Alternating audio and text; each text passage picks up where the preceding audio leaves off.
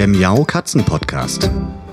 Der Podcast für Katzenfreunde, die ihre Katze wirklich glücklich machen möchten. Erfahre, wie du das Lebensumfeld deiner Katze verbessern und damit auch Probleme vermeiden kannst. Lerne, was deine Katze für ihr Wohlbefinden braucht und lausche schnurrigen Themen für dich und deine Katze. Hallo und herzlich willkommen zu einer herbstlichen, ja fast schon ein bisschen winterlichen Katzenpodcast-Folge. Falls ihr es noch nicht mitbekommen habt, auf dem Katzenbalkon hat sich in der letzten Woche etwas ganz Entscheidendes verändert. Denn es gab den ersten Nachtfrost. Ja, und was bedeutet das für uns? Nein, es bedeutet nicht, dass wir die Balkontür zulassen. Natürlich nicht. Wir gehen auch weiterhin immer raus, wenn es trocken ist oder wenn Dolly und Pauli Lust dazu haben. Aber das bedeutet, dass einige Pflanzen nun leider Abschied nehmen mussten. Und für mich ist dieser Augenblick immer mit ein bisschen Wehmut und Melancholie verbunden. Denn es heißt wirklich, Abschied zu nehmen von einem Jahr, von einer Saison irgendwie.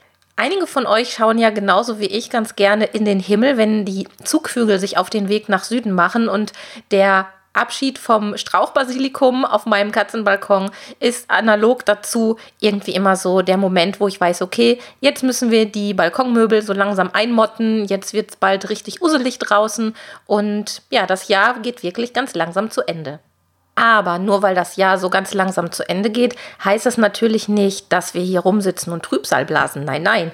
Wir sind natürlich insgeheim schon wieder damit beschäftigt, die Winterbepflanzung für den Katzenbalkon zu planen und zu überlegen, Schließlich werden wir ja auch im Winter immer mal die Nase rausstrecken und von drin auf einen schönen Katzenbalkon nach draußen zu gucken, macht natürlich gleich doppelt so viel Spaß, als wenn wir jetzt im Winter alles brach liegen lassen würden. Also geht es schon mal wieder los. Wir müssen noch ein paar Herbstpflanzen und ein paar restliche Sommerpflanzen entsorgen, ausgraben bzw. zurückschneiden, zum Teil winterfest machen. Das ist so die eine Arbeit, die jetzt gerade ansteht. Ja, und was fragen wir Katzenfreunde uns um diese Jahreszeit, wenn es um Pflanzen geht?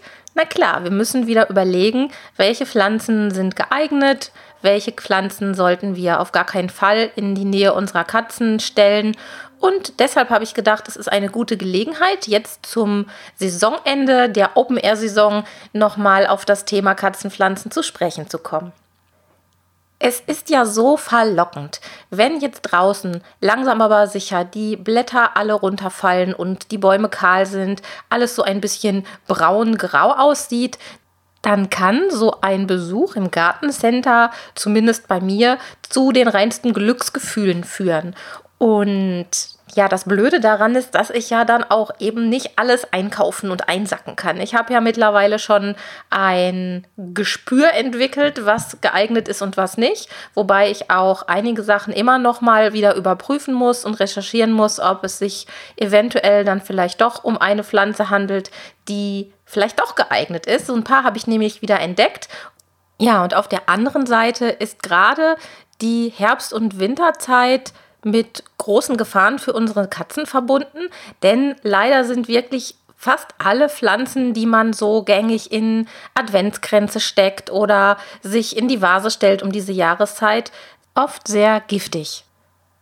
Das Interessante daran ist, dass in den gängigen Gartenmagazinen oder auch Tiermagazinen das Thema Katzen und Pflanzen eigentlich immer im Frühjahr so die Hochsaison hat. Also in dem Moment, wo man ins Gartencenter geht und seine erste Balkonbepflanzung des Jahres macht, dann kommt das Thema Katzen und Pflanzen wieder auf den Tisch. In Wirklichkeit ist es aber so, dass das Risiko eigentlich im ganzen Jahr recht stabil ist, also immer eigentlich gleich ist im Katzenhaushalt. Vielleicht im Winter sogar noch mit einem mh, mm, ja, kleinen Zusatzeffekt, kritischer ist, da manche Katzen im Winter doch eher Langeweile haben, weil es ist nicht mehr so viel los. Wir Menschen gehen viel früher auf die Couch, es ist draußen dunkel, Manche Balkone werden auch in der kälteren Jahreszeit gar nicht mehr geöffnet, also zumindest nicht so, wie manche Katzen das im Sommer kennen und genießen können. Und da kann auch bei den Katzen schon mal Langeweile aufkommen. Und ein weiterer Punkt, der auch nochmal relevant sein kann, ist der Fellwechsel. Wenn es vermehrt dazu kommt, dass die Katzen Haare runterschlucken und das Bedürfnis mal an ein paar grünen Pflanzen zu knabbern einfach nochmal größer wird. Ja, und genau deshalb ist das Thema Katzen und Pflanzen für mich nicht nur im Frühling und im Sommer ein wichtiges Thema, sondern das ganze Jahr über. Und gerade jetzt, wo wir uns viele Pflanzen ins Haus holen, die Wintergäste, also die Wintergäste an Pflanzen, die auf dem Balkon oder im Garten, wo die Katzen vielleicht sonst gar nicht drankommen, die im Haus überwintert werden, stellen ein zusätzliches Risiko dar. Und auch mitgebrachte Präsente, also kleine Gestecke. Da muss man ganz genau hinsehen, was man sich da ins Haus holt, damit unsere Katzen da kein Risiko haben, irgendwelche Vergiftungen davon zu tragen. Zum Einstieg in das Thema, beziehungsweise nochmal zur Erinnerung, denn ich gehe davon aus, dass ihr euch ja alle schon ein bisschen mit dem Thema Katzen und Pflanzen auseinandergesetzt habt, möchte ich euch trotzdem nochmal die zehn wichtigsten Giftpflanzen, die in Herbst und Winter eine Rolle spielen, kurz vorstellen. Allen voran ist sehr, sehr giftig die Amaryllis. Die Amaryllis, das ist diese Pflanze mit der dicken Knolle und der großen roten oder weißen Blüte, die kommt an vielen Stellen vor, in Gestecken, in Vasen, aber auch in ganz eigentümlichen Formen, nämlich mit einer wachsummantelten Knolle. Das sieht ganz schick aus und deshalb wird diese Pflanze in dieser Form auch sehr gerne als Mitbringsel in dieser Jahreszeit mitgebracht. Und diese Pflanze ist leider extrem giftig, also Finger weg von der Amaryllis, schenkt sie irgendwem, der keine Tiere hat und wo das Risiko einfach nicht besteht, dass da jemand dran knabbern könnte. Eine zweite Pflanze, die um diese Jahreszeit sehr beliebt ist und auch in den letzten Jahren so ein bisschen wieder an ja, Fans gewonnen hat, so kann man es wirklich sagen, ist das Alpenpfeilchen. Alpenpfeilchen kennt ihr bestimmt auch alle von der Fensterbank von euren Großeltern oder Eltern. Also ich habe das zumindest so erlebt und ich fand die nie besonders prickelnd, muss ich sagen. Aber in den letzten Jahren gab es ganz viele neue Züchtungen mit gekräuselten Blättern, und die Alpenfeilchen wurden auch von einigen Gartenmagazinen im Fernsehen und auch in Zeitschriften so ein bisschen gehypt als ja neue Pflanzidee für den Balkon, denn man kann Alpenfeilchen durchaus recht lange draußen im, Balkon, äh, im Balkonkasten anpflanzen. Und dadurch sind sie irgendwie doch wieder so ein bisschen in den Fokus gerutscht. Für uns Katzenhalter aber eben keine gute Idee, denn auch Alpenfeilchen sind sehr giftig. Ja, die dritte Pflanze, zu der habe ich eine ganz besondere Beziehung. Es geht nämlich um die Christrose. Und die gibt es auch in wahnsinnig vielen Formen und Farben. Also nicht nur weiß, so wie man sie klassisch kennt, sondern auch in Rosé und Pinktönen, richtig dunkel Flieder, Violett. Also auch da hat die Zeit wahnsinnig viele tolle Sorten hervorgebracht. Ja, und ich kenne diese Rose von meiner Großmutter. Meine Oma, die war ja Gärtnerin und die liebte Christrosen. Und sie hatte immer welche auf dem Balkon, beziehungsweise auch in kleinen Vorgärtchen an den Ecken, wo sie dann in der Winterzeit sich ein paar Stängel abgeschnitten hat, um die dann in der Weihnachtszeit auch in die Vase zu stellen. Und ehrlich gesagt wusste ich lange Zeit überhaupt nicht, dass sie giftig ist. Zumindest als Kind spielte das keine Rolle. Ich weiß einfach, die Pflanze war halt so typisch für die, für die Winter- und Weihnachtszeit. Aber als ich mich dann mit Katzenpflanzen näher beschäftigt habe, kam dann eben raus, dass die Christrose auch sehr, sehr, sehr giftig ist. Also fliegt die auch von unserer Katzenpflanzenliste runter.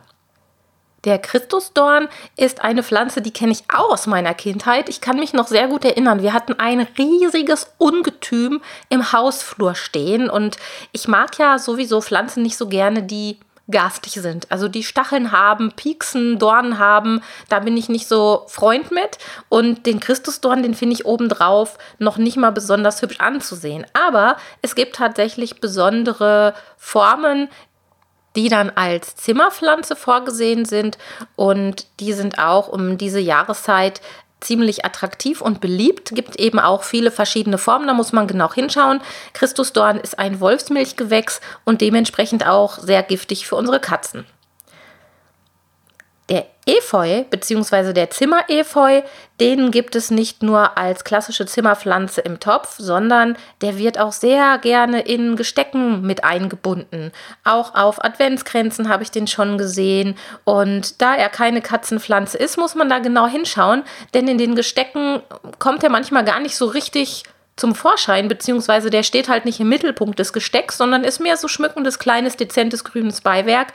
Also genau hinschauen, wenn ihr Gestecke habt, wo Efeu drin ist, dann könnt ihr den einfach rausziehen, dann ist das Problem gelöst oder gebt dieses Gesteck dann lieber an jemand anderen weiter, der keine Tiere hat. Zum flammenden Kätchen habe ich keine besondere persönliche Geschichte, aber mir ist aufgefallen, dass das flammende Kätchen in der Literatur an verschiedenen Stellen als stark giftig bezeichnet wird und manchmal auch als gar nicht giftig bzw. harmlos bezeichnet wird. Und ich vertrete die Ansicht und ich glaube, das ist auch das, was mit den ähm, letzten Erkenntnissen äh, in der Wissenschaft übereinstimmt, dass das flammende Kätchen, die Kalanchoe, ähm, eine giftige Pflanze ist, denn es gibt tatsächlich auch bestimmte Quellen, die besagen, dass flammende Kätchen speziell für Katzen besonders giftig sein sollen. Und deshalb achtet drauf, flammende Kätchen nicht bei euch aufzustellen. Und auch die flammenden Kätchen sind ein sehr beliebtes Mitbringsel um diese Jahreszeit. Man kriegt die in vielen Supermärkten. Die sind auch in kleinen Gestecken beziehungsweise in diesen ähm, zusammengepflanzten kleinen Schälchen oft enthalten, weil sie einfach nochmal einen schönen Farbklecks geben und man kann sie sogar teilweise an Tankstellen kaufen und deshalb wandern die recht gerne mal in den Haushalt, wenn man Besuch bekommt. Also achtet darauf, flammende Kätchen gehen leider nicht. Zum Glücksklee habe ich lange recherchiert, denn Glücksklee an sich ist natürlich kein Name, der botanisch korrekt ist. Das ist mehr so eine umgangssprachliche Bezeichnung. Und es ist so, dass der Glücksklee, so wie wir ihn kaufen, Oxalis tetraphylla, gar nicht immer genau dieser Glücksklee ist, der dahinter steckt.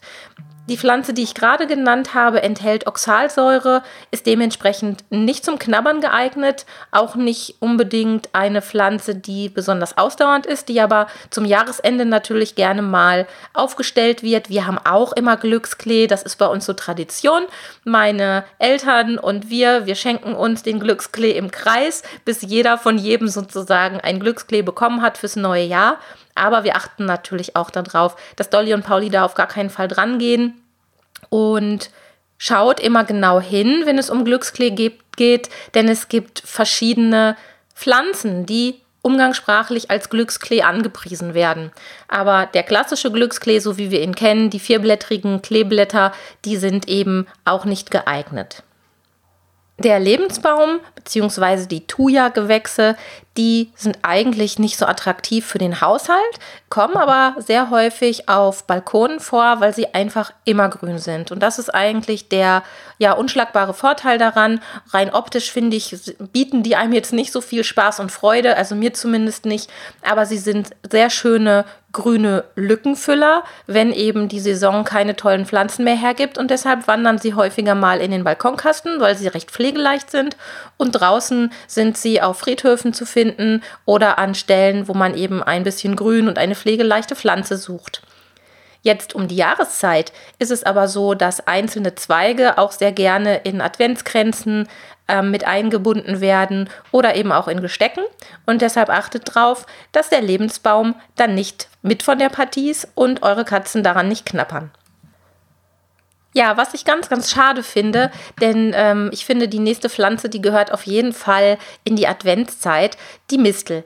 Die Mistel, unter der man sich küssen kann, wenn man sie im Eingangsbereich aufhängt, gehört zu den Pflanzen, die auch giftig ist an sich hängen diese Zweige ja irgendwo, sodass die Katzen nicht da dran kommen können. Aber denkt daran, dass die auch manchmal austrocknen oder irgendwann austrocknen und dann fallen die kleinen Mistelbeeren runter und auch einzelne Stückchen oder Blätter von, der, von den Mistelzweigen. Deshalb ist es da auch so ein bisschen ähm, eine Überlegung, wo und wie man die anbringt. Ich habe in den letzten Jahren kaum noch frische Mistelzweige gekauft, weil sie erstens häufig sehr, sehr teuer waren, so wie ich das festgestellt habe. Und meistens sahen sie noch nicht mal besonders gut aus. Und ähm, es gibt künstliche Varianten, die kann man dann jedes Jahr wieder hervorholen. Ich bin da nicht ein ganz so großer Freund von.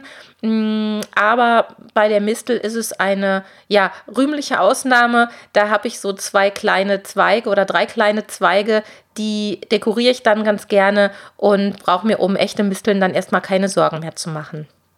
Ja, und zum krönenden Abschluss haben wir den Weihnachtsstern. Der Weihnachtsstern ist, glaube ich, die Pflanze, die auf allen Giftpflanzenlisten für Katzen zu finden ist. Erstens, weil er sehr, sehr bekannt ist.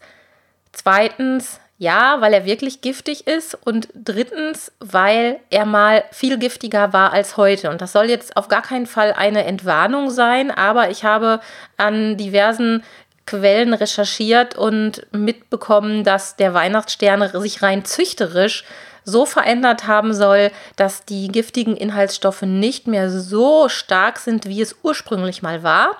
Aber das weiß man natürlich nicht. Es wird sicherlich Pflanzen im Umlauf geben, die giftigere oder die mehr giftige Inhaltsstoffe haben als andere, die man vielleicht woanders kauft.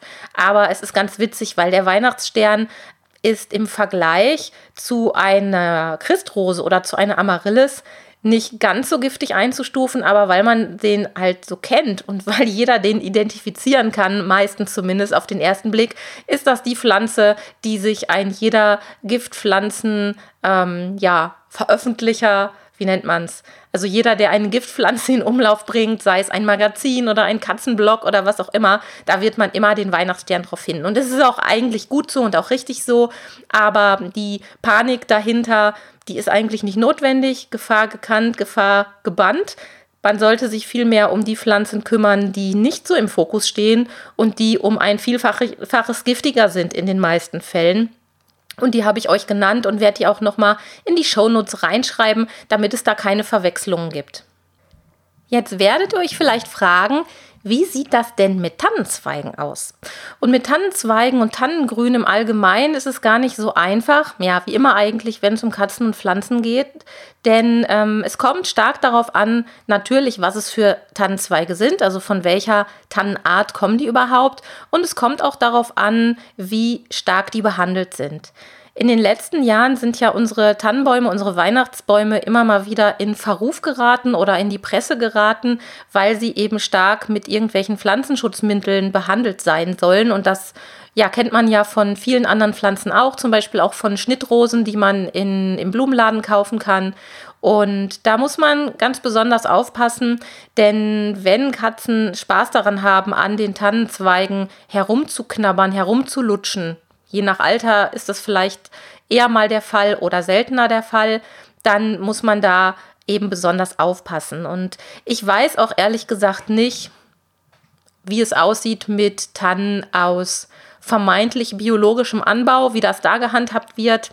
Nichtsdestotrotz sind Tannen Pflanzen, die sind nicht wahnsinnig giftig und trotzdem sollten sie nicht beknabbert werden, denn die Tannen enthalten nun mal ätherische Öle und die Behandlung können wir nicht prüfen.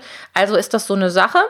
Aber je nachdem, wie die Katzen damit umgehen, ist es möglich, einen Tannenbaum aufzustellen. Also wir haben auch seit vielen Jahren einen Tannenbaum. Wir kaufen immer Nordmann-Tannen.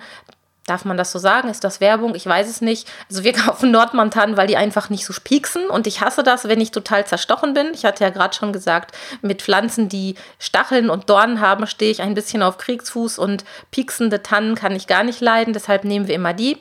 Und wenn Dolly und Pauli mal daran schnuppern und auch einmal kurz reinbeißen, dann ist das überhaupt kein Akt. Und mittlerweile sind sie so relaxed, wenn der Tannenbaum aufgestellt wird, dass die sich da gar nicht mehr daran interessieren.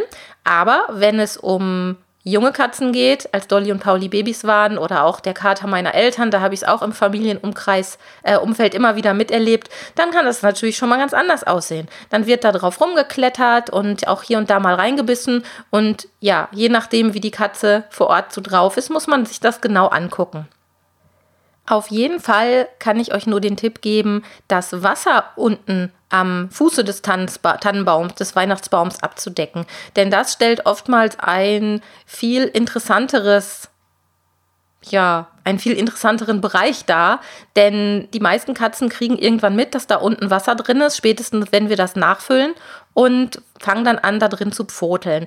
Und an der Stelle greife, greife ich ein bzw. greife ich vor, denn ich decke unseren Weihnachtsbaumständer, also den, den gesamten Fuß, mit einem umgestülpten Karton ab, so dass Dolly und Pauli da nicht pfoteln können und nicht an dem Tannenbaumwasser trinken können. Denn da wird aufgrund der Zeit, die ein Tannenbaum da drin steckt, einiges aus dem Stamm gelöst, Harze und ätherische Öle und alles Mögliche. Und da ist mir das wirklich ein bisschen zu kritisch, wenn sie das Wasser dann trinken würden. Eine ganz witzige Alternative zu klassischen Tannenbäumen habe ich noch entdeckt, denn man kann ja durchaus eine Zimmertanne nehmen. Die Zimmertanne sieht zwar nicht tausendprozentig wie ein Weihnachtsbaum aus, aber mit ein bisschen Geschick und mit kleinen, leichten Deko-Elementen kann man die genauso schön dekorieren. Und sie hat nun mal, deshalb ja auch der Name Zimmertanne, eine sehr schöne tannenähnliche Form. Da muss man sich vielleicht eine Pflanze aussuchen, die besonders gut gewachsen ist. Und dann kann man sich da auch nochmal einen echten kleinen Mini-Weihnachtsbaum draus machen. Und außerdem gibt es auch viele Möglichkeiten, um den Adventskranz ganz ohne Pflanzenteile zu gestalten. Es muss ja nicht unbedingt einer mit Thuja sein, also mit dem Lebensbaum, mit Lebensbaumzweigen sein oder mit anderen äh, mit anderen Pflanzenteilen, die ungeeignet sind. Es gibt ja auch wahnsinnig schöne Ideen nur mit einem Weidenkranz, den man schön dekoriert mit irgendwelchen Schleifen, Bändern, Filzdeko und was auch immer. Und da kann ich euch als Tipp geben, geht doch mal auf Pinterest auf die Suche. Also bevor ihr sämtliche weihnachtliche Zeitschriften kauft, die meistens ja auch noch ziemlich teuer sind, gibt es die Möglichkeit auf Pinterest nach diesen Begriffen, nach diesen Themen zu suchen. Und da kann man sich von den Fotos wahnsinnig schön inspirieren lassen. Zum Abschluss habe ich noch ein paar Pflanzentipps für diese Jahreszeit, an die man eventuell gar nicht so denkt. Denn was wirklich gut funktioniert und gar nicht so piefig, hässlich, altbacken aussieht, wie man vielleicht meint, ist die Pflanze der Weihnachtskaktus. Die Weihnachtskakteen gibt es mittlerweile in so, so, so tollen Formen und Farben mit einer Blühfreude, ja, die man sonst kaum bei anderen Pflanzen um diese Jahreszeit finden kann. Und deshalb finde ich die ganz schön, um sie um diese Jahreszeit auf die Fensterbank zu stellen. Sie sind wahnsinnig dankbar. Also äh, gießfaule Menschen wie ich können sich ohne Probleme mit dem Weihnachtskaktus auseinandersetzen, denn der ist überhaupt nicht zimperlich. Wenn der mal austrocknet, dann kann man den wässern und meistens blüht er dann zwei Wochen später schon wieder. Also das ist echt eine wahnsinnig dankbare Pflanze für die Wohnung, die wunderschön auch Farbe reinbringt. Um die Weihnachtszeit habe ich auch immer ganz gerne den Zimmerjasmin, also den echten Jasmin mit den weißen Blüten, der so ein bisschen strenger riecht. Das muss man mögen, das weiß ich. Aber das ist für mich so eine ganz typische Pflanze dieser Jahreszeit, die meine Großmutter auch immer gekauft hat, weil sie auch nicht besonders ausdauernd sind. Also ich habe kein Händchen, die längere Zeit zu betüddeln und Freude daran zu haben. Das ist meist so eine Sache für drei, vier Wochen und dann gehen mir die irgendwie ein. Aber trotzdem habe ich immer wieder wahnsinnigen Spaß daran und die sind eben auch unbedenklich für Dolly und Pauli, also für Katzen. Und da freue ich mich natürlich. Und für den Katzenbalkon kann ich euch noch empfehlen, euch mal die Stra Strauch-Veronikas anzuschauen. Da gibt es nämlich ganz viele verschiedene Sorten, die auch zum Teil winterhart sind und immergrün sind. Und unter dem Namen Hebe kann man ja wirklich sich inspirieren lassen, vielleicht auch mal danach googeln und sich da die Bildvorschauen ansehen. Ich habe an der Strauch Veronika zumindest richtig Spaß gefunden mittlerweile und ähm, kaufe mir eigentlich jedes Jahr im Herbst nochmal wieder neue. Manche überleben den Winter, manche eher nicht. Und es kommt natürlich auch immer auf den Winter an, wie kalt ist der Winter oder in welcher Region man auch wohnt. Bei manchen in Deutschland, in manchen Regionen in Deutschland wird es ja noch richtig, richtig kalt. Hier bei uns im Ruhrgebiet haben wir eher so Medium bis gar keinen Winter, beziehungsweise gar keine frostigen Temperaturen. Ähm, also deshalb muss man das mal ausprobieren. Aber es ist auf jeden Fall eine, ja, ein Blick wert und man kann da kleinere Varianten kaufen, die sind dann auch gar nicht so teuer, wenn man das mal ausprobieren will. Oder man kauft sich direkt etwas größere und setzt die sich in Kübel auf den Balkon. Wenn man die ein bisschen geschützt stellt, dürfte da eigentlich auch nichts passieren. Ja, in diesem Sinne wünsche ich euch erstmal wieder eine schöne Woche, eine schöne Zeit. Macht es euch gemütlich. Denkt immer daran, dann eure Katzen auch nicht in Gefahr zu bringen. Nochmal so Stichpunkt Duftkerzen und Öle und dieser ganze Krempel, der für unsere Katzen gefährlich werden kann. Und wir hören uns dann in der nächsten Woche wieder. Ich freue mich auf euch. Tschüss. Das war eine Folge des Miau Katzen Podcasts von Sabine Rutenfranz.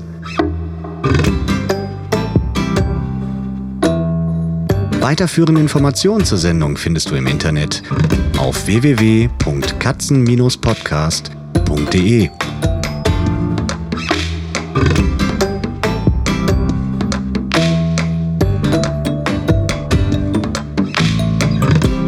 Und jetzt aus die Maus.